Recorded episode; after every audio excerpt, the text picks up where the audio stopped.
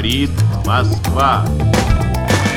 Je crois aux forces de l'esprit. Pour, allez, amuser la galerie. There is no alternative. Des astres, l'alignement des astres. Aber das ist die Auffassung des Bürgertums. Time will tell. Russe Europe Express, Jacques Sapir. Clément Olivier. Il faut savoir terminer une grève. Édouard Philippe n'aura donc pas résisté au petit jeu consistant à reprendre la fameuse phrase de Maurice Thorez, comme l'avait fait déjà en leur temps Nicolas Sarkozy ou François Hollande. Savoir terminer une grève, alors peut-être à ceci près que lorsque le chef du Parti communiste de l'époque la prononce en juin 36 après les accords de Matignon, eh bien le mouvement social vient tout bonnement juste d'arracher les congés payés et la semaine de 40 heures. Savoir terminer une grève dès que la satisfaction a été obtenue. Ne pas oublier la seconde partie de la proposition de Maurice Thorez. Alors pour revenir à notre époque, bientôt deux mois après le début de la grève interprofessionnelle contre la réforme des retraites où on est, ce mouvement qui visiblement n'a pas exactement envie de s'arrêter. Comment interpréter les dernières annonces de l'exécutif? On en parle dans ce nouveau numéro de Russe Europe Express. Je voudrais commencer par m'exprimer sur le contexte social. Alors ces dernières semaines, aujourd'hui encore, certains présentent, parlent de leurs inquiétudes, inquiétudes pour leur situation individuelle.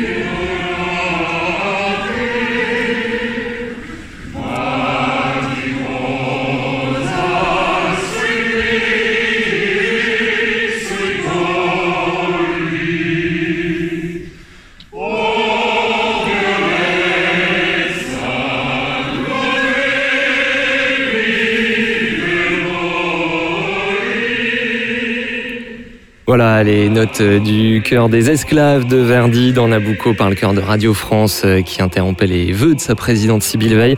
C'était le 8 janvier dernier à la Maison de la Radio pour protester évidemment contre ce plan de suppression de postes. Un exemple parmi d'autres, celui-ci c'était le plus radiophonique, de, un exemple parmi d'autres de coup d'éclat protestataire dans ce moment si particulier que nous vivons. Bonjour Jacques Sapir. Bonjour Clément. Et ravi de vous retrouver pour ce Absolument. premier numéro de Russe Europe Express Bonne année, de l'an d'ailleurs. 2020. Bonne année à vous autres pour euh, lequel nous vous avons euh, convié en face de vous Christophe Rameau. Bonjour. Bonjour. Membre euh, des économistes atterrés, maître de conférence à Paris 1, spécialiste de l'État social. Vous avez notamment publié L'État social pour sortir du chaos néolibéral. C'était en 2012 au Mille et une nuits chez Fayard. Alors on a entendu le, le cœur de Radio France. On pourrait citer également le, le corps de ballet de l'Opéra de Paris dansant le, le lac des Cygnes dans la rue. Ces images également d'avocats jetant leur robe euh, au pied de Nicole Ou encore les, démissions symboliques de médecins, etc., etc. Et puis surtout euh, ces milliers de journées euh, de grève, bref, une mobilisation euh, profonde. Jacques Sapir, votre édito, à réforme dure, mouvement qui dure, nous dites-vous? Oui, absolument. Le mouvement de protestation contre le projet de réforme des retraites du gouvernement dure maintenant depuis plus de sept semaines. C'est quelque chose de tout à fait considérable. C'est pratiquement du jamais vu. Alors bien sûr, la grève faiblit sensiblement, que ce soit à la SNCF ou à la RATP. Le coût de cette grève, il ne faut pas l'oublier, pour les travailleurs grévistes, euh, devient maintenant très lourd. Mais le mouvement n'en continue pas moins. Il mobilise désormais d'autres catégories sociales, des avocats, vous l'avez dit, euh, mais oui, euh, des enseignants aussi, pas mal. Et il y a eu euh, toute une série d'actions qui ont été faites euh, contre les différentes inspections académiques ou les différents rectorats, en passant évidemment par les personnels hospitaliers. Et là, on pense à la démission de plus de 1000 euh, médecins De leurs Euh, fonctions de leurs administratives. fonctions administratives, de bien entendu. Les manifestations sont toujours euh, fournies, d'ailleurs, de façon peut-être plus notable en province qu'à Paris. Alors, le gouvernement s'attendait naturellement à un mouvement de protestation. Il est confronté aujourd'hui à une forme particulière de séisme politique. Oui, alors pourquoi et comment? Eh Bien, d'abord, il faut dire que cette grève ne peut se comparer à celle de 1995. Évidemment, il est tentant de rappeler le grand mouvement contre la réforme des retraites qu'avait voulu faire Alain Juppé, mais aujourd'hui, trop de choses sont différentes, que ce soit dans le rapport du travail, mais aussi dans l'individualisation des conditions de chaque salarié pour que l'on puisse pousser trop loin cette comparaison. C'est bien une marque d'ailleurs du néolibéralisme qui a fait son chemin dans la société française de euh, 1995 à aujourd'hui. Une seule chose est similaire à 1995. De Nicole Nota à Laurent Berger, la direction de la CFDT est quant à elle restée fidèle à ses pratiques de division du Front des Oh, travailleurs. Jacques, ils sont, ils sont pas là pour se défendre. En tout cas, euh, selon vous, ce mouvement, il fera date. Oui, tout à fait. Euh, la durée et l'ampleur de ce mouvement marqueront les mémoires, tout comme restera dans les esprits la communication assez désastreuse du gouvernement. Car ce dernier a accumulé les incohérences sur les incohérences. Il a commencé par prétendre que sa réforme serait universelle avant de reculer devant certaines professions, les militaires, la police, mais aussi le transport aérien, les routiers, les danseuses et danseurs de l'opéra.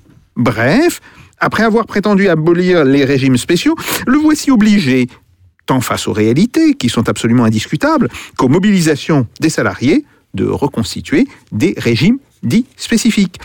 Il a prétendu que sa réforme, passant d'une logique de trimestre à une logique de points, serait globalement avantageuse pour les futurs retraités. Mais dans un système à points, pourquoi alors introduire un âge pivot ou un âge d'équilibre? Et pourquoi s'y cramponner, tel une rapède sur son rocher? Il a enfin prétendu défendre par sa réforme le principe d'un système par répartition. Mais les assurances, les fonds de pension militent désormais ouvertement pour un rôle sans cesse plus grand de la logique par capitalisation et il ne s'en cache nullement. Alors pourtant, le, le gouvernement présente euh, sa réforme comme indispensable, voire euh, inéluctable, Jacques Sapien. Oui, tout à fait. Et justement, il y a des choses assez graves si l'on y réfléchit bien. Euh, ce gouvernement, il a été incapable de produire des simulateurs, tout en critiquant par ailleurs ceux qui avaient été constitués par les syndicats. Mais alors comment les parlementaires, qu'il s'agisse des députés ou des sénateurs, comment les citoyens peuvent-ils alors se faire une idée de l'impact du nouveau système? Sur quelle base les parlementaires seront-ils appelés à voter? Ces questions aujourd'hui s'accumulent.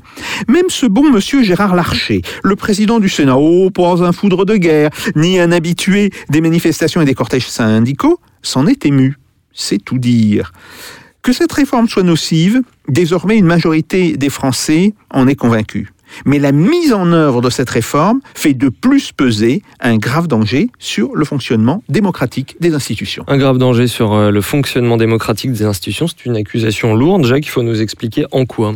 Eh bien, premièrement, euh, le fait que les représentants de la nation, euh, encore les députés, les sénateurs, euh, vont être très largement amenés à voter sans connaître la réalité de ce projet. Ensuite, les partenaires sociaux qui seront partie prenante d'une conférence sur le financement du système, un hocher concédé par le Premier ministre, mais sévèrement encadré euh, dans ses travaux, euh, ces partenaires sociaux seront toujours sous la menace d'une action du gouvernement. Pas question ainsi de faire baisser les pensions, ni de prendre des mesures susceptibles d'accroître le coût du travail. Bref, la menace d'un passage en force par le gouvernement plane toujours. Mais à bien y réfléchir, n'est-ce point logique? En effet, dans une Union européenne qui est aujourd'hui ouverte aux quatre vents, et où, dans le cadre en particulier de la zone euro, les pays n'ont même plus la possibilité de laisser filer leur taux de change pour reconstituer leur compétitivité, la concurrence entre les économies est directement celle entre les régimes sociaux. C'est donc ici que se révèle le véritable visage de l'Europe dite sociale, dont certains parlent tant, c'est la logique du moins-disant. Est-ce que cela ne vaudrait pas le coup un jour d'y réfléchir Et euh, justement, y réfléchir, c'est ce qu'on va faire euh, tout au long de cette euh, émission. Émission que je précise qu'on enregistre avant que le projet de loi de réforme des retraites ne, soit présenté en Conseil des ministres. Pour autant, ces deux textes, on les connaît. L'un est organique, l'autre est ordinaire. Christophe Rameau, il se trouve que vous les avez potassés. Qu'est-ce que, vous en avez retiré? Évidemment, le, le sujet qui, qui occupe le plus l'actualité, c'est ce fameux âge d'équilibre ou âge pivot.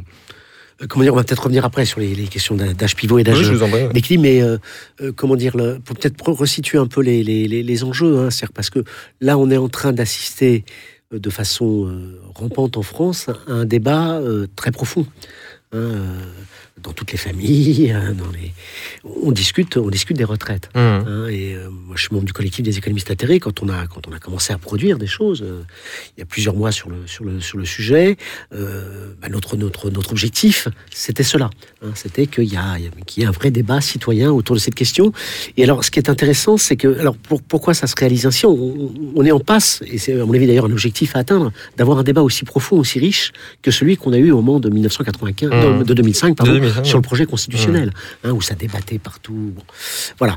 Euh, Vous trouvez que la société prend en main euh, ce débat Oui, oui, oui, je pense, oui. Enfin, plus que ce qu'on pouvait s'y attendre. Mmh. Et il faut qu'elle, faut, parce que c'est pas terminé. Malgré l'aspect Hein, mal- technique, oui. Oui, mais oui, mais je- Mmh. le projet de loi constitutionnelle en 2005 était éminemment technique. technique, fait, Bon, tout à fait. mais quand on regardait le pavé que c'était. Mmh. Mais euh, comment dire le, le et c'est pas terminé hein, parce que euh, même si les mobilisations pour des raisons évidentes, euh, ça, ça coûte cher aux grévistes Mhm. euh, cette cette grève, euh, comment dire là a tendance à décliner à la SNCF, à la RATP. Malgré tout, euh, comment dire c'est pas du tout terminé parce que il y a, il y a des lièvres qui vont apparaître dans les dans les prochaines semaines hein, à l'occasion des notamment de la discussion au Parlement hein, et donc le, le débat va nécessairement euh, rebondir. Donc pour fixer les enjeux, euh, comment dire les retraites de mon point de vue, hein, je travaille sur l'État social, c'est Mhm. vraiment euh, l'exemple type hein, de, euh, c'est- l'illustration type du fait que euh, du fait que l'État social c'est quelque chose d'énorme. Mhm. Hein, C'est-à-dire que, euh, y compris, ça permet de, de, de, de restituer des, des enjeux très très lourds. hein. C'est-à-dire que euh, Lesquels je vais, ouais. très, ben, je vais très très Mhm. vite. Pendant deux siècles, le débat opposait ceux qui croyaient au communisme et ceux qui n'y croyaient Mhm. pas. D'accord? En 1989, chute du mur de Berlin, vous voyez ce que je veux dire Cette page s'est tournée. Désolé, Jacques, mais elle s'est largement tournée. Bon, passons. Mais donc, pour le coup, euh, qu'est-ce qui reste? Eh ben, Ce qui reste de mon point de vue, y compris pour- comme perspective d'émancipation, c'est qu'en fait, les deux principaux leviers sur lesquels on peut prendre appui pour l'émancipation, c'est d'une part la démocratie, la République, le, le- le- et puis d'autre part l'État social. Hein, C'est-à-dire le fait que l'économie, contrairement à ce qu'on a souvent dans la tête, c'est pas simplement, nous vivons pas dans les économies capitalistes au sens strict du terme, ou dans les économies de marché. Nous vivons dans des économies où le capital domine, mais où Mais il y a des sphères entières Mhm. d'activités qui lui échappent, hein, et notamment les retraites, plus de 300 milliards, un énorme magot. hein. Donc nous, il y a des, il y a des sphères entières d'activités qui ont une dimension proprement anticapitaliste. hein. Et donc les retraites, 300 milliards, qui font vivre des millions de personnes, bah, il est tout à fait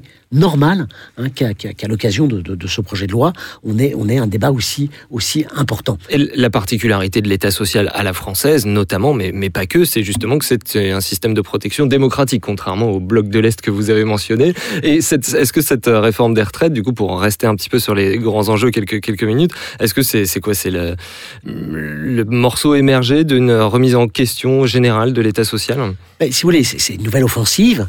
hein, L'objectif de l'État social, de, de la, du néolibéralisme, c'est de remettre en cause les quatre piliers de l'État social protection sociale, service public, droit du travail, et puis toutes les politiques économiques, budgétaires, monétaires, politique de partage des revenus. Voilà. Et là où il a été, là où il a réussi à aller plus loin, en fait, c'est sur les politiques économiques, libre échange, euh, finances libéralisées, austérité salariale. Sur le volet protection sociale et même sur le volet droit du travail, il y a eu des offensives. C'est ce que je veux dire, les- la loi El Khomri, les- mais sur le volet protection sociale, il y a eu aussi ah ben, les réformes des retraites. On, on les compte plus depuis, depuis, depuis la fin des années 80, Mhm. puis 93, 2003, etc. Bon, et donc là, c'est une nouvelle étape. Mais attention, alors on y reviendra après.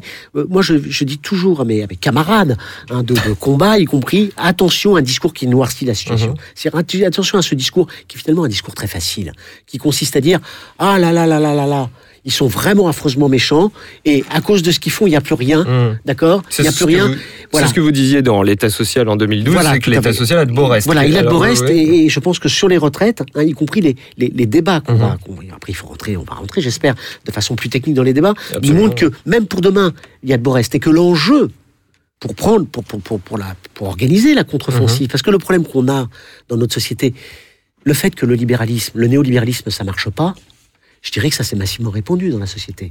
La question qui se pose, c'est qu'est-ce qu'on met à la place? C'est là où il y a, où il y a un manque. Mhm. hein. Et je pense que l'exemple des retraites, c'est parmi d'autres, mais c'est un exemple, comment dire, très parfait, hein, pour dire, mais l'alternative, elle est à portée de main, puisqu'elle est en partie déjà là. hein, et qu'il faut prendre appui sur cette alternative qui est déjà là pour l'approfondir. Et c'est comme ça qu'on va pouvoir présenter un projet cohérent, nous, alternatif au néo, euh, au néo, euh, au néolibéralisme. On nous dit que ce, ce système justement ne, ne marche pas très bien et on va entrer dans, dans les détails euh, techniques justement de tout ce débat public qui nous agite. Une réaction rapide d'abord de, de Jacques Zapier. Oui, euh, moi j'ai moi j'ai quand même une question.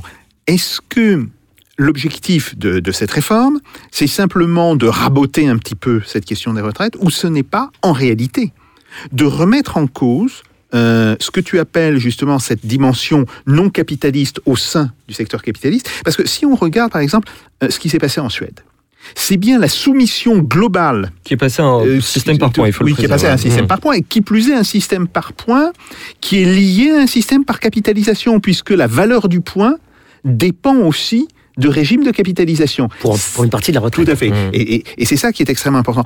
Est-ce que le but final euh, de cette réforme, ce n'est pas d'assujettir euh, la sphère des retraites à la logique du néolibéralisme Est-ce que ce n'est pas ça qui est euh, réellement l'objectif de la réforme? C'est bien sûr. D'ailleurs, le, le dernier article du projet de loi, l'article 64, hein, il, y a deux, il y a deux volets dans le projet de loi. Il y a, la- il y a la loi organique qui compte que Mmh. cinq articles. Enfin, c'est important comme une loi organique. hein, c'est c'est juste en dessous de la Constitution. Euh, et dans cette loi organique, fondamentalement, il n'y a qu'une seule chose. C'est on pose le fait que la, la règle d'or que l'on fixe pour le nouveau système de retraite, c'est l'équilibre financier. Donc c'est pas du tout la règle d'or, c'est pas les besoins sociaux, Mhm. hein, c'est pas des règles de, de bien-être social Mm. pour les retraites, euh, c'est une règle d'équilibre financier que, Mhm. qu'ensuite donc la loi ordinaire qui elle compte 64 articles, euh, comment dire, bah, organise. Mmh. Euh, et c'est vrai que l'article 64, le dernier article, ainsi que l'article 15 d'ailleurs, il organise, euh, comment dire, il prévoit. alors, Il va, il va pas très loin dans les détails à ce stade, bien entendu. Mais enfin, il prévoit euh, le fait qu'on va, que le gouvernement, les gouvernements futurs, Mmh. vont soutenir, mais ce qui est déjà le cas aujourd'hui, hein, mais effectivement, vont soutenir les régimes, ce qu'on appelle les régimes supplémentaires euh, en France, c'est-à-dire les régimes par, euh, par capitalisation. Donc l'objectif, si vous Ce voulez, qui est ce favorisé d'ailleurs par la loi Pacte qui, qui Tout a à été fait, qui a votée été peu avant. Il faut Pacte. Il faut savoir un mot là-dessus. ouais. Oui, non, mais dans tous les pays du monde, si vous voulez, ce qui est, ce qui est remarquable avec la capitalisation, c'est que ça, ça ne peut tenir, alors surtout pour passer d'un système à l'autre, ça ne peut tenir que sous abondement public. Donc en fait, ce qui organise la loi Pacte, c'est qu'elle renforce des dispositifs qui existaient avant de, de, de défiscalisation, hein, en fait, de soutien fiscal, hein, de dépenses fiscales en faveur de, de la capitalisation. Enfin, le cœur du projet de loi là qui nous est présenté, présenté, c'est pas sur la capitalisation, même si Absolument. de facto, oui. ça vise à raboter le système par, répart- par répartition avec cette fameuse bascule euh, vers le, le système par points. Et donc, dans, dans- Alors, donc prêter des intentions au gouvernement, c'est toujours compliqué, mais effectivement, l'expérience Ah, montre que. Voilà, sûr, ouais, ouais. Parce que d'ores et déjà, il faut savoir que les, les travaux du, du- du Conseil d'orientation des retraites prévoient d'ores et déjà qu'avec les réformes accumulées, de toute façon, la part des retraites dans le, le- le PIB, dans la richesse nationale, euh, créée chaque année, va avoir tendance à se stabiliser, voire même à décliner. Bon, et, et- et donc ce que, ce que vise en fait à autour de organiser, 14%. voire même en dessous, Mmh. hein, Tout, oui, 13,6, 13,7, voilà, ouais. bon. Alors que il y a une chose sur laquelle tous les économistes, tous les démographes sont d'accord, c'est que demain, la part des plus de 60 ans, des plus de 65 ans, pour des raisons démographiques évidentes, va avoir Mhm. tendance à augmenter. Donc il n'y a pas besoin d'être un, un fin mathématicien pour Mhm. comprendre que si la part des plus de 65 ans, des plus de 60 ans augmente, mais qu'on consacre pas plus de ressources pour les faire vivre, bah, nécessairement, ça veut dire que soit on baisse les pensions, Mhm. euh, soit on recule l'âge de la retraite. hein. Et donc, ce qu'organise le passage de, de la retraite par points, si vous voulez, c'est qu'elle systématise des réformes antérieures. hein, elle rend plus aisée les réformes, les réformes antérieures, visant à la fois à baisser les pensions Mhm. Et à reculer l'âge l'âge de la retraite. Alors, le, le cœur du dispositif hein, sur la sur l'âge des pensions, c'est le dispositif du dit du point. Mhm. hein, C'est-à-dire dit du point, vous- vous- on quitte le système par annuité qui, qui offrait malgré tout une certaine visibilité. hein. C'est-à-dire, euh, voilà, vous saviez que si vous aviez cotisé euh, 37 ans et demi il y a quelques années, maintenant 41 ans et demi, 42 ans bientôt, Système de prestation définie. système dit. prestation définie, vous pouviez, vous aviez une visibilité hein, sur votre niveau de, de, de, de, de, de- de retraite. Là, le système par points, c'est un système à cotisation définie. Et donc, alors, si vous voulez, dans, dans, le- dans le projet de loi, pour rentrer sur des choses un peu précises, Mhm. le gouvernement, parce qu'il va se gargariser de cela à l'occasion des, des, débats, euh, des débats parlementaires, et, euh, dans, euh, comment dire, dans l'article 9 notamment, il est indiqué, hein, je- je- je- vous allez voir, Édouard Philippe va, va dire, mais rassurez-vous, chers députés, chers sénateurs, dans l'article 9, nous avons inscrit en tant que tel que euh, la valeur d'acquisition, hein, donc il y a la valeur d'acquisition du, du point, et puis il y a la valeur de service euh, du point. Et donc il est inscrit dans l'article 9, euh, comment dire, certaines vagues garanties. hein. C'est-à-dire que il est inscrit que, alors d'abord, c'est quoi qui est dit précisément? Il est inscrit que avant 2045, Mhm. c'est loin quand même 2045.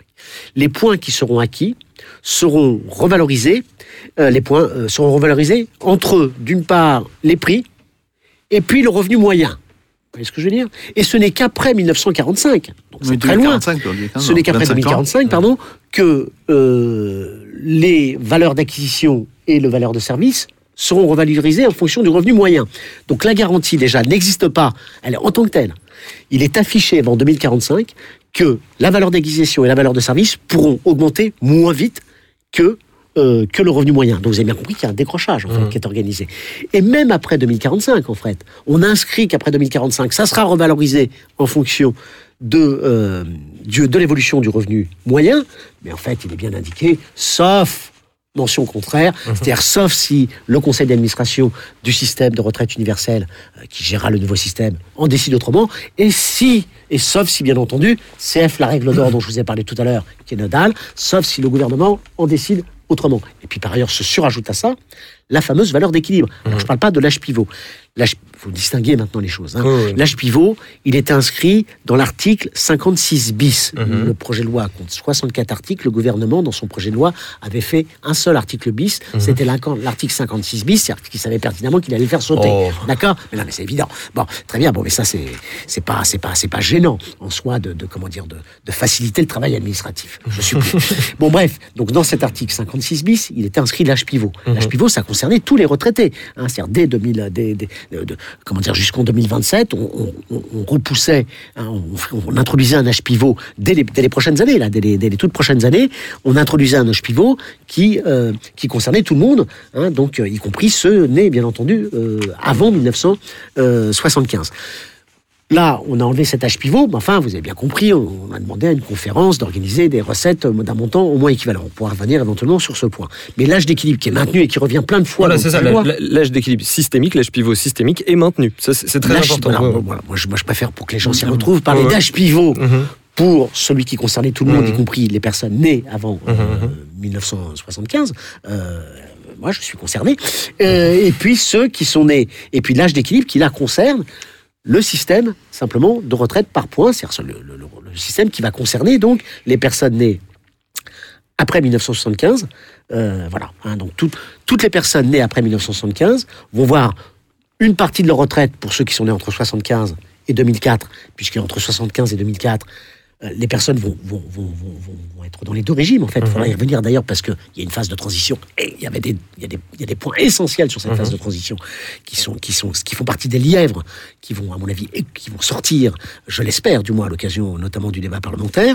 Et puis de toute façon, ceux qui sont nés après 2004, eux, ne, rentreront- ne, ne, ne seront n'ont pas le- d'autre dans- système, dans- oui. dans le retraite par points. Donc pour tout ce qui est la retraite par points, pour tous ceux qui donc nés après 75 qui sont concernés par la retraite par points, si vous voulez, comment l'objectif du gouvernement, c'est de baisser de façon automatique les pensions, de façon à faire des économies, au- voilà, des, à bas la dépense publique et vive la capitalisation. C'est ça le cap, la boussole. Et donc il faut baisser les retraites par répartition. Et donc le système par points, comment vous faites? Vous jouez sur la valeur d'acquisition, vous la faites moins évoluer que le revenu moyen. Vous jouez sur la valeur du service en l'en faisant évoluer éventuellement moins que le, valeur- que, que le, que, le, que le revenu moyen. Et puis, vous avez un troisième facteur qui introduit le projet de loi. Donc, si vous voulez, le projet de loi organise le fait que le gouvernement aura les trois outils pour agir, qui est le fameux H d'équilibre. H d'équilibre, si vous voulez, ça définit le taux de conversion. Hein, C'est-à-dire qu'on vous dit, eh bien, à 64 ans demain, 65, 66 ans, hein, puisqu'il est prévu de le, de, de le reculer euh, euh, régulièrement en fonction de- des gains d'espérance de vie. hein. Euh, c'est la caisse, c'est le conseil d'administration qui, qui fixera euh, ce, ce, ce, ce- cet âge, cet âge d'équilibre. Et donc, le, le principe, c'est tout bête, c'est que si vous n'avez pas atteint votre âge d'équilibre, eh bien, votre valeur liquidée en points, eh bien, on fait, on subit une décote de on impute un 5%, malus, ouais. de 5% par année, euh, Hum. par année manquante. Donc la, baisse, est- la baisse est rapide. Donc si vous voulez, l'âge d'équilibre, ça permet d'avoir un taux de conversion qui soit réduit, de façon à pouvoir réduire les, les Ce que, ce que vous nous dites au fond, c'est que cette euh, réforme, elle part en fait euh, des économies euh, qu'il faut faire et non pas du, du système qu'il faudrait inventer. Jacques Sapir, un, un mot, euh, une réaction à tout ce qui a été dit.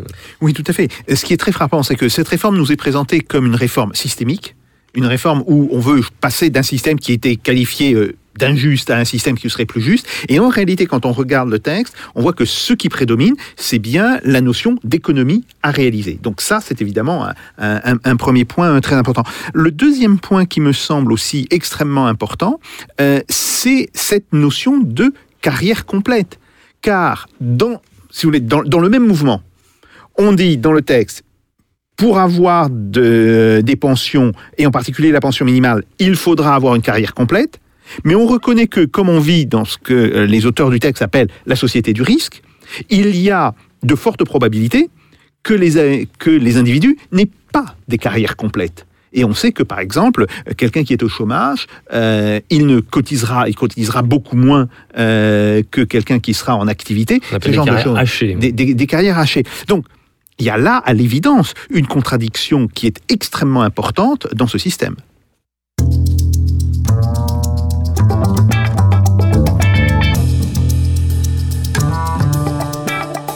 Russe Europe Express, Jacques Sapir.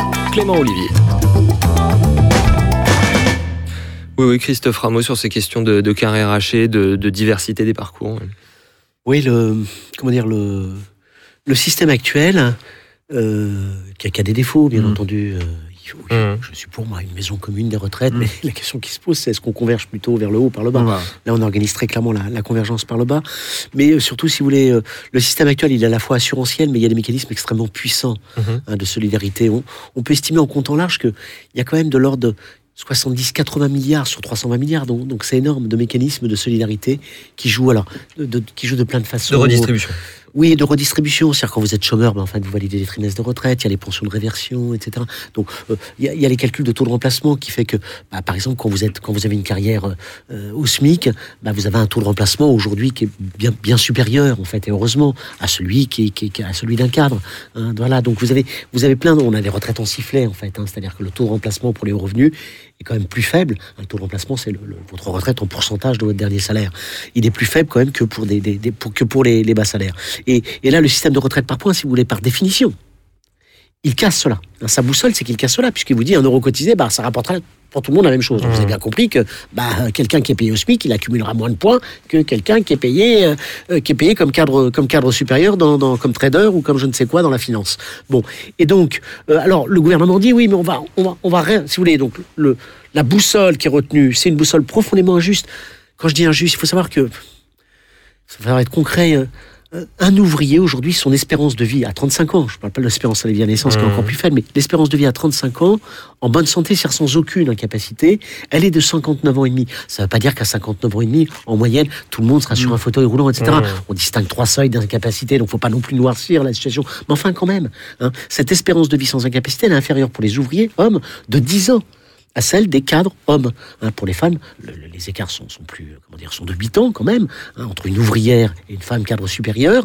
Donc, euh, et puis là, elles sont, ils sont repoussés. Mais donc, euh, vous voyez ce que je veux dire que, donc, euh, alors là, ce qu'organise la, la- la réforme, hein, elle dit on maintient les carrières longues. Mais attention.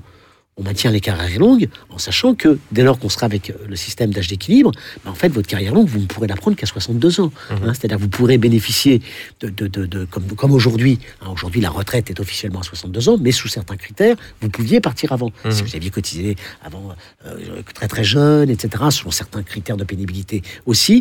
Euh, donc là, si vous voulez, euh, on, on maintient des dispositifs, mais on maintient les, on- enfin, mais, on, mais avec la- la- la- la- l'âge d'équilibre, le fameux âge d'équilibre qui lui est maintenu, hein, qui revient plusieurs fois dans le projet de loi, et bien, bien entendu, on repousse hein, ces dispositifs de, de protection.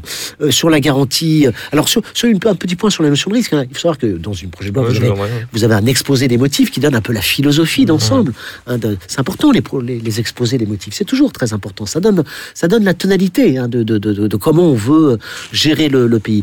Et donc, au lieu d'apporter de la sécurité, bien-être, ce qui est quand même le rôle, de mon point de vue, d'un gouvernement soucieux de porter l'intérêt général, là, on a un gouvernement qui nous fait effectivement tout un laïus sur le fait, sur le risque, sur le fait que la précarité, c'est une fatalité, d'accord? Ce qui est une chose très contestable, parce qu'on a, y compris tendance dans les, cercles contestataires à, à- à durcir hein, l'ampleur de la précarité. Il faut savoir qu'aujourd'hui, euh, il y a 90% des gens qui travaillent qui sont, qui sont Qui sont salariés, et il y a 87% de ces gens qui sont salariés qui sont en CDI, d'accord? Et l'ancienneté moyenne dans l'emploi, elle n'est pas plus faible aujourd'hui, alors que je vous parle, qu'elle ne l'était au début des années 80. Elle est de l'ordre de 11 ans, d'accord? Alors je vous dis pas que la précarité s'est pas développée, d'accord? Mais, mais l'instabilité dans l'emploi durant les 30 glorieuses, contrairement à l'image qu'on en est, contrairement à l'image qu'on en a durant les 30 glorieuses, on rentrait pas toute sa vie durant pour rester euh, chez le même employeur. En fait, on bougeait. On bougeait comment? Il y avait le plein emploi. Et on disait à l'employeur, bah, je On te quitte, choix. euh, je te quitte, euh, je démissionne parce que j'ai trouvé mieux ailleurs. Il y avait de la mobilité, vous voyez ce que je veux dire. Bon, bref. Donc là, sur le, comment dire, sur les, donc la philosophie qui est retenue, hein, c'est vraiment, il faut s'adapter au temps nouveau, qui est le précariat. D'accord, le mot est pas prononcé, mais enfin n'est le mot, dit, bien sûr. voilà, le, le mot précarité, bien sûr, est, est dit. hein. Hmm. Donc les carrières précaires, etc. C'est mis dans l'exposé en tant que tel, Oui, des motifs comme nouvel n'est horizon. un mot employé Ah, par tel. bien sûr, ouais. Hein, mais l'idée que les, les, l'or- les- les nouvelles carrières de demain, ça sera des carrières précaires. Hmm. Hein, quelque part, ça c'est inscrit dans l'exposé des, des, des motifs et je trouve ça totalement, euh, totalement, euh, euh, totalement. Donc, ce- donc, donc là, on rejoint quelque chose sur lequel on viendra éventuellement ensuite, mais il faut rester dans un premier temps sur le projet de loi en tant que tel, mais qui est effectivement cette, cette,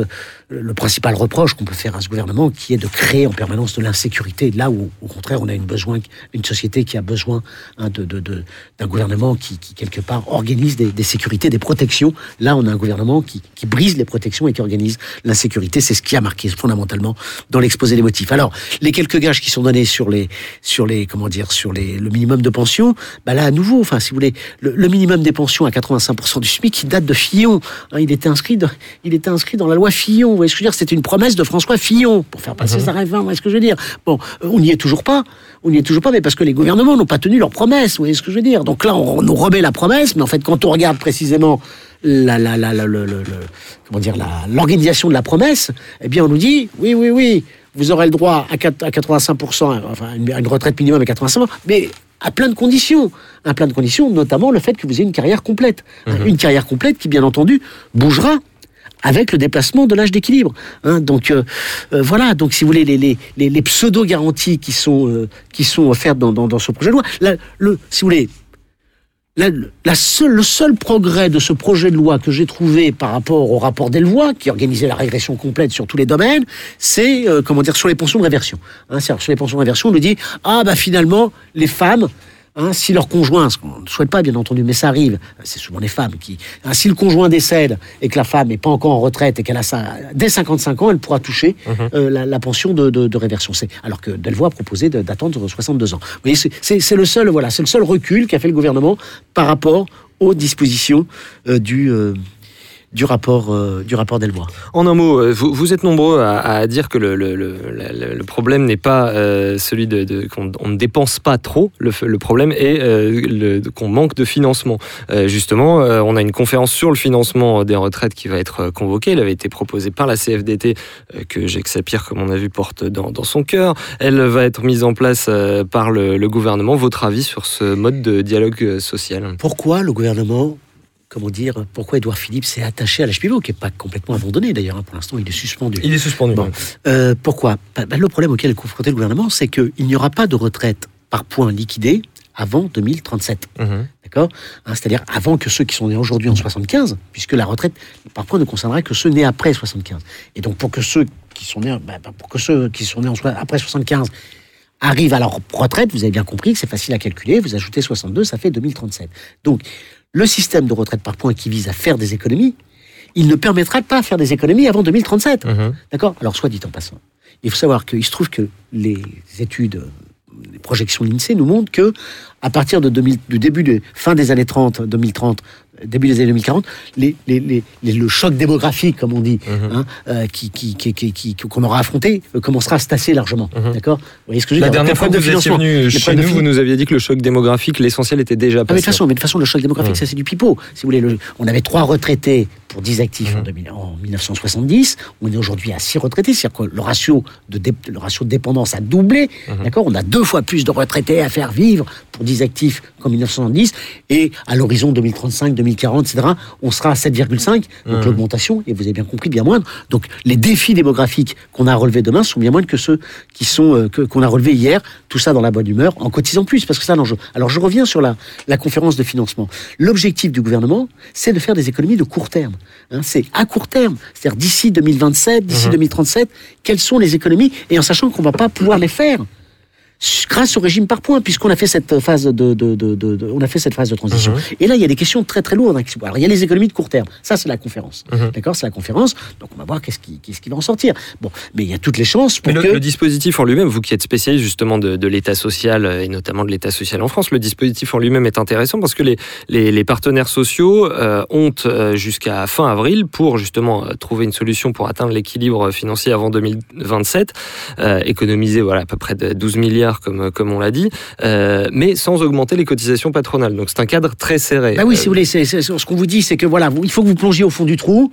Par contre, libre à vous d'utiliser euh, une échelle raide, une échelle à corde, de, de sauter à pieds joints, etc. Hein, mais c'est ça un peu le- le- le- l'objectif, effectivement, puisque euh, et- puisqu'on se refuse à faire ce qui a permis à notre merveilleux système de devenir un des, un des plus beaux systèmes au monde. On devrait en être fiers.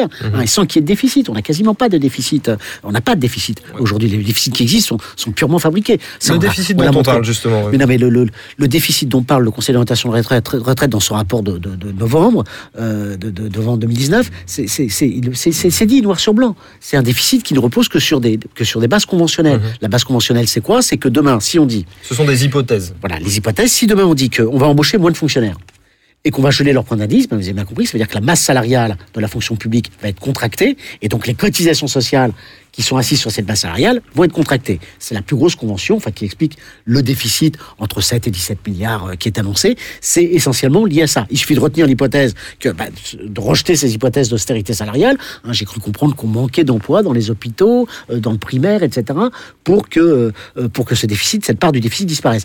L'autre part de déficit, hein, et puis le reste, ça s'explique aisément par le fait que, comment dire, on, on, a, on a rompu là aussi un pacte social très important, qui est que les exonérations de cotisations sociales que décide le gouvernement, elles sont totalement remboursées normalement par l'État. On met fin à cette, à cette compensation intégrale des exonérations de cotisations sociales, donc ça, ça fait moins de recettes pour la Sécu. Et puis par ailleurs, il faut savoir que euh, y, a, y, a des- y a des flux financiers entre les caisses d'allocation familiale hein, et l'UNEDIC hein, pour certaines prestations. Eh bien là, à nouveau, on, comment dire, on les réduit. hein, et donc, bien entendu, si vous voulez, on fabrique du déficit. D'accord Hein, euh, on- C'est une stratégie très très commune des, des libéraux. Hein. C'est- voilà, on affame la bête, hein, voilà, on réduit les, les, les, les recettes, puis on dit oh là là, il y a déficit pour réduire. En fait, l'objectif, c'est bien entendu toujours de réduire les, de réduire les, Prestations. de Oui, oui. réduire les prestations. Jacques Sapir, ce que, ce que nous dit Christophe Ramos, c'est que la manière euh, dont est organisée cette conférence, elle semble en elle-même déjà pointer euh, vers les solutions que propose le gouvernement lui-même. Est-ce que, est-ce que vous êtes d'accord avec ça? Oui, tout à fait. Et je crois qu'il faut revenir, euh, il faut revenir peut-être sur, sur les points qui ont été dits. C'est que, premièrement, cette, cette réforme, qui a été présentée comme une réforme systémique, c'est le mot qui est utilisé par le gouvernement, qui devait substituer au système actuel un autre système plus juste, en réalité est une réforme qui est très largement décidée pour faire des économies. Donc ça, c'est un point important, et c'est un point sur lequel il y a une hypocrisie énorme dans le discours du gouvernement. Premier point. Deuxième point, effectivement, euh, la conférence sur le financement, quelles seront ses marges de manœuvre? Et on voit bien que en réduisant, en, ôtant grosso modo du champ des possibles toute une série de solutions, eh le gouvernement ne laisse en réalité que deux solutions euh, aux partenaires sociaux, soit euh, de faire des économies de ci, de là, bon, euh, et peut-être peut-on arriver ainsi à trouver les 12 milliards d'économies. Il s'agit bien encore là d'économies de court terme, soit alors de réaccepter le fameux H pivot euh, qui est proposé euh, par euh, Édouard Philippe. Troisième chose qui est importante, c'est que cet H pivot n'a pas du tout le même sens suivant que l'on dit les gens seraient réticents à travailler jusqu'à l'âge pivot, ou si l'on considère ce qui est la réalité, les gens ne peuvent pas travailler jusqu'à l'âge pivot. Et là, je, je laisse complètement de côté toute la question euh, physique, pénibilité, etc. Il y a beaucoup à dire. Vous savez, il y a des professions où euh, l'espérance de vie est inférieure à 64 ans. Mmh. Par exemple, les égoutiers. Donc là, déjà, euh. Mais n'en parlons pas euh, pour l'instant. Quelle est la principale raison du, de la chute du taux d'activité à partir de 59 ans? Mais c'est essentiellement le licenciement, c'est pas les départs à la retraite. Ce sont les licenciements de toute une série de euh, travailleurs dits seniors. Or, demander aux gens de travailler, par exemple, jusqu'à euh, 64 ans, alors qu'on ne les embauche pas, euh, ça pose évidemment un problème de logique euh, tout, à fait, euh, tout à fait majeur. Et en réalité, on introduit ces âges pivots ou ces âges d'équilibre pour une seule raison, c'est que ça permet de faire baisser les pensions. Les gens vont arriver avec faire liquider à un moment leur pension et on leur a dit ben voilà euh, ben vous devez la liquider parce que vous n'êtes plus employé euh, il n'y a plus de système de pré-retraite etc ah ben vous n'avez pas euh, euh, l'âge normal ben vous allez subir un malus. Et comme cela on baisse artificiellement euh, toute une série de pensions En, en, entre guillemets, responsabilisant les en- gens. en- oui, oui. soi-disant en responsabilisant les gens. Euh, le quatrième point, et ça me semble aussi extrêmement important, et je voudrais revenir, c'est quelque chose euh, qu'a dit Christophe et qui est essentiel, c'est la, euh, l'ampleur des mécanismes de répartition au sein euh, du système de retraite, la redistribution sociale au sein du système de retraite. En réalité, il n'y a pas de travailleur moyen. Il faut le dire, le travailleur moyen, ça n'existe pas. Euh, il y a euh, des gens qui travaillent dans des conditions plus ou moins difficiles. Bon. Et euh, quand on prend l'espérance de vie, alors qu'il s'agisse de l'espérance de vie en bonne santé, de l'espérance de vie globale, cette espérance de vie ne correspond à rien. Il y a une énorme différence entre la situation des cadres et la situation des ouvriers, entre la situation des ouvriers du bâtiment et la situation des ouvriers, par exemple, dans la mécanique. Bon, ça. Donc, ce qui veut dire que, en réalité, si on veut arriver à un résultat universel en bout de course, il faut avoir euh, des méthodes de calcul qui sont spécifiques, en fait, à chaque profession. Et c'est bien ça le problème, c'est que euh, prétendre à l'universalité ex ante, ça aboutit à accroître les inégalités ex post. Et si on veut réduire les inégalités ex post, il faut organiser euh, une non-égalité au départ, c'est-à-dire traiter différemment des situations différentes. Voilà, ex post, etc. Ça devient un petit peu technique, mais ce que vous nous dites, c'est que finalement, la rationalité, d'après vous, en économie, ce serait de généraliser les régimes spéciaux. Ça serait effectivement euh, de généraliser les régimes spéciaux, non pas des régimes spéciaux par entreprise, mais des régimes spéciaux, effectivement, par profession. Hmm. Christophe Rameau. Oui, alors je reviens un tout petit peu sur les, sur les, euh, comment dire, sur les, histoires de, conférences de financement. Il faut savoir qu'on estime qu'en 2024, la CADES aura remboursé sa dette sociale. D'accord? Il faut savoir que chaque année, euh, la, la CADES, donc les, les régimes, euh, les régimes de sécurité sociale, hein, euh, verse à peu près de l'ordre de un peu plus de 15 milliards, 17 milliards si je ne m'abuse l'année dernière. Euh, voilà. Et donc en 2024, on aura remboursé complètement la dette sociale. D'ailleurs, c'est complètement stupide de la rembourser à marche forcée alors que les taux d'intérêt sont négatifs. Je vous passe les détails. Mais enfin, quoi qu'il en soit, Et il faut, il faut- bien compris simplement, qu'en pardonnez-moi, 2024, il faut nous rappeler ce que c'est que la dette sociale, c'est-à-dire c'est de la dette publique qui sert à compenser Non, les baisses la- de C'est de la dette des régimes de protection Mhm. sociale, d'accord? C'est de la dette des régimes de protection sociale. Et en 96, si je ne m'abuse, on avait décidé de, de cette dette qui était portée historiquement par l'État, on avait décidé de, de, De la créer une caisse, Mmh. enfin portée par Une les organismes de protection sociale, de, de faire une caisse pour et donc de créer une cotisation spécifique, la Mmh. CRDS, et une partie de la CSG qui est affectée au remboursement de la dette sociale. D'ailleurs, vous payez de la CRDS aujourd'hui, contribution pour le remboursement de la dette Mmh. sociale. Eh bien, cette cotisation sociale, qui est la CRDS, en 2024, elle est disponible deux possibilités. Soit vous la supprimez pour baisser le coût du travail en faveur de la compétitivité, ta, ta, ta, ta, ta, ta. soit vous décidez de continuer à cotiser dans la bonne humeur, et donc vous avez 17 milliards de disponibles pour pouvoir financer les systèmes de retraite. Il n'y a aucun problème de financement. Je pourrais, des exemples comme ça, je pourrais vous en enfiler. Bon, je reviens sur un autre point très important quand même pour rester dans, le, dans les points précis du, du projet de loi. Il y a une question très importante qui est peu évoquée pour l'instant dans le débat public, mais vous allez voir, ça va, ça va bondir Mhm. dans les, dans les prochains jours, dans les prochaines semaines, à l'occasion notamment du, du débat parlementaire. C'est la question de la clause à l'italienne, comme on dit. C'est quoi la clause à l'italienne Vous avez bien compris que les personnes nées après 1975, avant 2004, sont, ils sont, ce sont des êtres hybrides. Demain, ils vont bénéficier une partie de leur retraite, ça sera de la retraite actuelle, dans les régimes actuels, et puis une autre partie de leur retraite, ça sera de la retraite par points. Très bien. Donc prenons quelqu'un qui est né en 1975. Il partira, euh, comment dire, à la retraite aux alentours de 2037, et donc il aura cotisé à peu près 30 ans. Dans, il aura le droit à 30 ans de sa retraite calculée selon les règles actuelles. Dans les règles actuelles, vous n'êtes pas sans savoir que quelqu'un qui travaille dans le privé, sa retraite est calculée en fonction des 25 meilleures années. Dans le public, c'est les six derniers mois. Petite parenthèse sur le public, c'était un compromis social. Votre salaire est plus bas que dans le privé. Il faut savoir que les cadres, et notamment tous les enseignants hein, qui sont classés, classés comme cadres, sont bien moins payés, 1000 euros en moins par mois en Ah oui, moyenne. tout à fait. dans Le, le salaire par de rapport au départ est de, l'ordre de, vais- voilà. 2600 euros. Voilà, donc très, très faible. Et donc le contrat social qui était passé, notamment avec les instituteurs, Mhm. les professeurs, c'était de dire écoutez, on vous paye mal, pendant, globalement, très très mal, deux fois moins qu'en Allemagne pendant toute votre vie. Par contre, à la retraite, on augmente votre salaire Mhm. la dernière année, etc. Donc notamment les six derniers mois. Et comme ça, vous aurez une retraite décente. Vous n'allez pas rouler sur l'or, mais vous avez une retraite décente. Parenthèse fermée sur cette, sur cette nuance. Grande question posée. Quand vous allez partir à la retraite en 2037, vous êtes né en 75. Vous avez 30 ans à peu près qui est calculé en fonction des anciennes règles. Les 25 meilleures années, c'est lesquelles? C'est les 25 meilleures années de votre carrière, Mhm. 2037, Mhm.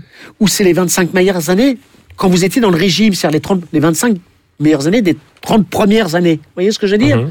Pour les fonctionnaires, les six derniers mois, c'est les six derniers mois de votre carrière en 2037, c'est l'année 2036, ou c'est les six derniers mois quand vous avez basculé dans, dans le nouveau régime. D'accord? Vous avez bien compris que ça change absolument tout. Preuve que la lutte paie, camarades. Les cheminots, Ouais. les salariés de la RATP, sous réserve d'inventaire. Mais il semblerait qu'ils aient obtenu certaines garanties pour aller dans le sens de ce qu'on appelle la clause à l'italienne, c'est-à-dire le fait que les six derniers mois, pour, la- pour le public, ça soit les six derniers mois de la carrière, qui sont bien entendu les plus avantageux, et que les 20 25 meilleures années, ça soit vraiment les 25 meilleures années de la carrière. D'accord? Bon, ils auraient, ils, il semblerait, il semblait qu'ils aient, mais c'est un, c'est un point absolument essentiel cette question de la, de la clause, de la clause italienne, qui est peu évoquée euh, dans le, dans le débat actuel. Qu'est-ce qu'a dit ce nom d'ailleurs Qu'est-ce qu'a dit? Vous m'avez posé une colle. C'est bien- la première fois que ça nous on n'a arrive. pas le temps. On n'a pas le temps. Le secrétaire d'État à la fonction publique, M. Dussopt, qu'est-ce qu'il a déclaré dans Le Parisien il y a quelques jours? Ça n'a pas été relevé. Il a dit non, non, mais vous savez, ce gouvernement a une fibre sociale. Vous savez quoi?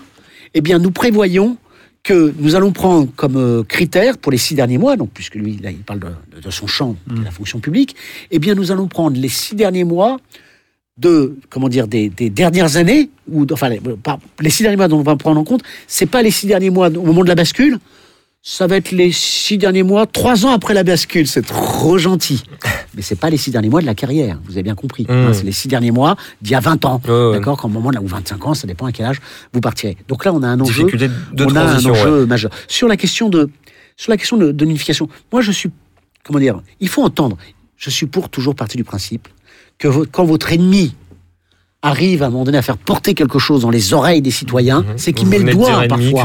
C'est qu'il ouais. met le doigt quelque part. Vous voyez ce que je veux dire sur. Bon, et donc l'idée, hein, la, fibre du- d'unité sur laquelle joue le gouvernement sur le thème, il faut un système le même pour tous, etc. Il faut l'entendre. Hein, c'est pas complètement illégitime. Mais ce qu'il faut effectivement dire, c'est que le, le- le- le système actuel.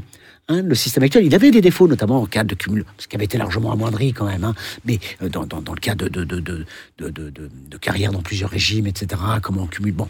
Mais, mais comment dire Mais je pense qu'effectivement, par contre, et là je rejoins ce que disait Jacques, il faut prendre en compte les spécificités. hein, c'est- vraiment, vraiment extrêmement important. Et donc, euh, effectivement, la, la boussole qu'aurait dû avoir le gouvernement, c'est de dire aujourd'hui, il y a des salariés du public qui, pour de justes raisons, parce, que quand on est dans le public, bah, quand on est euh, infirmière, etc., quand on est pompier, quand on est policier, euh, quand on est dans l'armée, bah, on, travaille le week-end, la nuit, etc. Donc on a, on a des, on a des, des, des- comment dire, des, des contraintes euh, bah, plus importantes, et donc ça justifie à un moment donné des trajectoires spécifiques. Mais ce qu'aurait dû dire le gouvernement, bah, écoutez, française, français, on en a les moyens en plus, il n'y a pas de souci, regardez. là, là. Bon, eh ben, euh, on va étendre à une série de salariés du privé qui ont souvent les conditions de travail les plus difficiles, ceux qui travaillent dans le gardiennage, etc. Ben, on, va, on va étendre une série de clauses dont bénéficient actuellement parfois que les salariés du public. Il n'y a pas de raison qu'il n'y ait que les travailleurs du public qui en bénéficient. Étendons-les aux travailleurs du privé. Je pense que là, c'était vraiment un vrai discours d'unité au lieu d'un discours de, de casse et de division. Mmh. Jacques Zapir, euh, au cœur de tout ceci, on, l'a déjà dit, il y a le- le- ce refus euh, d'augmenter les cotisations euh, patronales. Vous l'interprétez euh, comme quelque chose qui est à replacer dans le cadre européen. Oui, tout à fait. Euh, en fait, euh, on comprend bien qu'à partir du moment où on est dans une logique de concurrence, alors qui plus est de concurrence aggravée entre les pays de l'Union européenne, en tous les cas pour les pays de la zone euro, parce que euh, ces pays sont au même taux de change. Ils ne peuvent plus faire bouger leur taux de change. Eh bien, évidemment, la question du coût du travail devient tout à fait déterminante. On voit d'ailleurs que à partir du moment où on a introduit le CICE, CICE qui a été consolidé d'ailleurs dans une exonération euh, des prestations euh, sociales qui sont payées par les entreprises, Sous le Euh, quinquennat d'Emmanuel Macron. tout, tout à fait, mais qui était prévu. hein, si vous voulez, c'était un petit peu ce qui, avait déjà été prévu par François Hollande. Il y a effectivement un mouvement. Alors, je ne dis pas qu'il soit entièrement lié à ça. Ce, ce n'est pas vrai. Il y a tout à fait toute une série d'autres secteurs, mais il y a aussi, ça a contribué euh, à ce mouvement de redémarrage de l'emploi salarié dans l'industrie. Bon. Le problème, c'est que soit on reste dans ce système et euh, il suffit que des pays euh, fassent de nouvelles économies sur le coût du travail pour qu'on soit obligés, nous aussi, d'en faire. Autrement dit, tout le monde est aspiré vers le bas par le, système. Ou alors, on dit, bah, s'il y a des pays qui, euh, pour des raisons, euh, alors soit économiques, soit des raisons sociales, parce que euh, les travailleurs n'ont pas le même rapport de force, eh bien, ces pays adoptent des situations sociales qui sont moins avantageuses que chez nous. Il n'est pas question que euh, nous les suivions, et nous allons compenser justement euh, ce problème de coût du travail par des dévaluations. Donc c'est ça en réalité euh, le problème, et c'est là où on voit que en l'absence de règles sociales globales, et on voit très bien qu'il n'y aura pas de règles sociales globales au niveau européen, ni même au niveau de la zone euro. En l'absence de règles sociales globales, la seule garantie que peuvent espérer avoir les travailleurs, c'est une garantie d'un cadre national qui soit relativement protégé. Et la meilleure protection, c'est évidemment encore euh, la protection qui est offerte par la flexibilité euh, du taux de change. Je finis là-dessus en rappelant le fait que aujourd'hui, la France a à peu près le même coût du travail, même légèrement inférieur au coût du travail de l'Allemagne, mais dans une situation où l'écart des taux de change réels, je ne parle pas du taux de change nominal, c'est le même, euh, c'est sûr, c'est de la même monnaie, ouais. Bon, mais je parle là du taux de change réel, c'est un écart qui est de 23 à 43% suivant euh, les modes de calcul. Euh, c'est le Fonds monétaire international euh, qui les Voilà. a calculés. Bon, donc ce qui C'est-à-dire veut- ce que serait le taux de change si nous n'avions pas si, la même si monnaie. nous n'avions pas la même monnaie. Et ça veut donc dire que là, euh, il y a à l'évidence, beau- il y aurait à l'évidence beaucoup de grains à moudre euh, pour les partenaires sociaux. Pour finir, oui, la, la réponse de Christophe Rameau euh, sur l'euro et, euh, et sur ce cadre européen également. oui. Est-ce que c'est aussi une question ne pas augmenter euh, les, les cotisations patronales? Est-ce que c'est pour des raisons d'attractivité fiscale de notre pays? Oui, bah ça, c'est effectivement ce qu'il faut. Ce qu'il faut, c'est avoir un projet cohérent. hein. Le néolibéralisme, il a un projet cohérent, hein. donc euh, avec un carcan néolibéral européen, effectivement, qui organise, euh, qui organise la- la- le moins-disant social, la course au moins-disant social. Et donc, effectivement, si on veut avoir un projet, le projet alternatif, hein, je reviens sur la retraite, il est à portée de main. Sur les problèmes de financement, on n'a pas eu le temps de parler, de parler, mais par exemple, le fait qu'on va se priver des cotisations des cadres liées à du trois plafonds, alors qu'on va continuer à verser des prestations, là, il y a un manque à gagner de 3 milliards hein, qui a été évoqué sur les réseaux. Euh, Voilà, donc, enfin, bon. bon. Mais donc, euh, comment dire, euh, le- le, euh, l'objectif qu'on doit avoir, hein, c'est vraiment, de mon point de vue, inventer, enfin, réhabiliter l'État social, hein, l'étendre à la question écologique, un État social écologique. hein, donc, euh, ça veut dire aller dans le sens de plus de socialisation, hein, euh, parce qu'on en a besoin. hein, avec, il faut, il faut construire. Dans l'économie, il y a besoin de privé, il y a besoin de concurrence, on le sait maintenant, voilà, très bien. Mais il y a aussi besoin d'intervention publique. Et c'est ça qui convient aujourd'hui de réhabiliter. hein, pour la cohésion sociale, c'est l'intervention publique, et ça suppose effectivement d'avoir un projet cohérent de remise à plat, très clairement, des règles, des règles européennes. Qui, Mais qui, selon euh, vous, doit se faire à l'échelon euh, national. Pourquoi? Ah ben le, mais parce que parce que la, la Je vous pose protection la question sociale. parce que vous avez écrit une longue réponse à Thomas Piketty Oui, mais qui parce que la- Les travailleurs n'ont pas de patrie, vraiment pour interrogation. Ben oui, parce que bah, le problème, le reproche qu'on veut faire à Thomas Piketty, avec lequel j'ai plein d'accords par ailleurs, c'est que effectivement le- l'État social qu'il faut défendre pour prendre la contre-offensive, c'est un État social national. C'est-à-dire que les services publics, la protection. On va pas faire des retraites européennes. Ça n'est venu à personne à l'idée, mais même si vous aviez été un ultralibéral, ils vous proposaient pas ça. On va pas faire des retraites européennes, on va faire des hôpitaux européens, on va pas faire des instituteurs européens. Les services publics et la protection sociale, c'est le cœur de la dépense publique. Elle est nationale et on voit, il est absolument inconcevable qu'il puisse en être euh, autrement. Donc, il faut partir de là, d'accord, pour y construire, reconstruire une Europe au service des États sociaux nationaux et non pas au service de leur démantèlement. C'est un peu ça l'enjeu. Eh bien, merci euh, Christophe Rameau, merci d'être passé par chez nous aujourd'hui. Euh, Merci bien sûr aussi à vous, Jacques Sapir, et à vous, euh, autres amis auditeurs. Comme à votre habitude, vous nous retrouvez en vidéo sur la chaîne YouTube de Spoutnik France. N'oubliez pas également euh, le podcast sur toutes les plateformes dédiées. Tous les détails euh, pour s'abonner se trouvent évidemment sur le fr.spoutniknews.com. Prise de son euh, Pipo Picci, au montage c'est Thibaut Pica. Très belle année donc à tous à l'écoute de Russe Europe Express et à la semaine prochaine avec Jacques Sapir. D'ici là, évidemment, faites pas au Jacques. Salut à tous.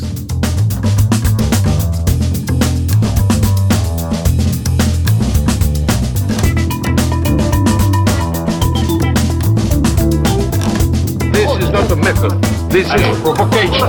Let them do. No.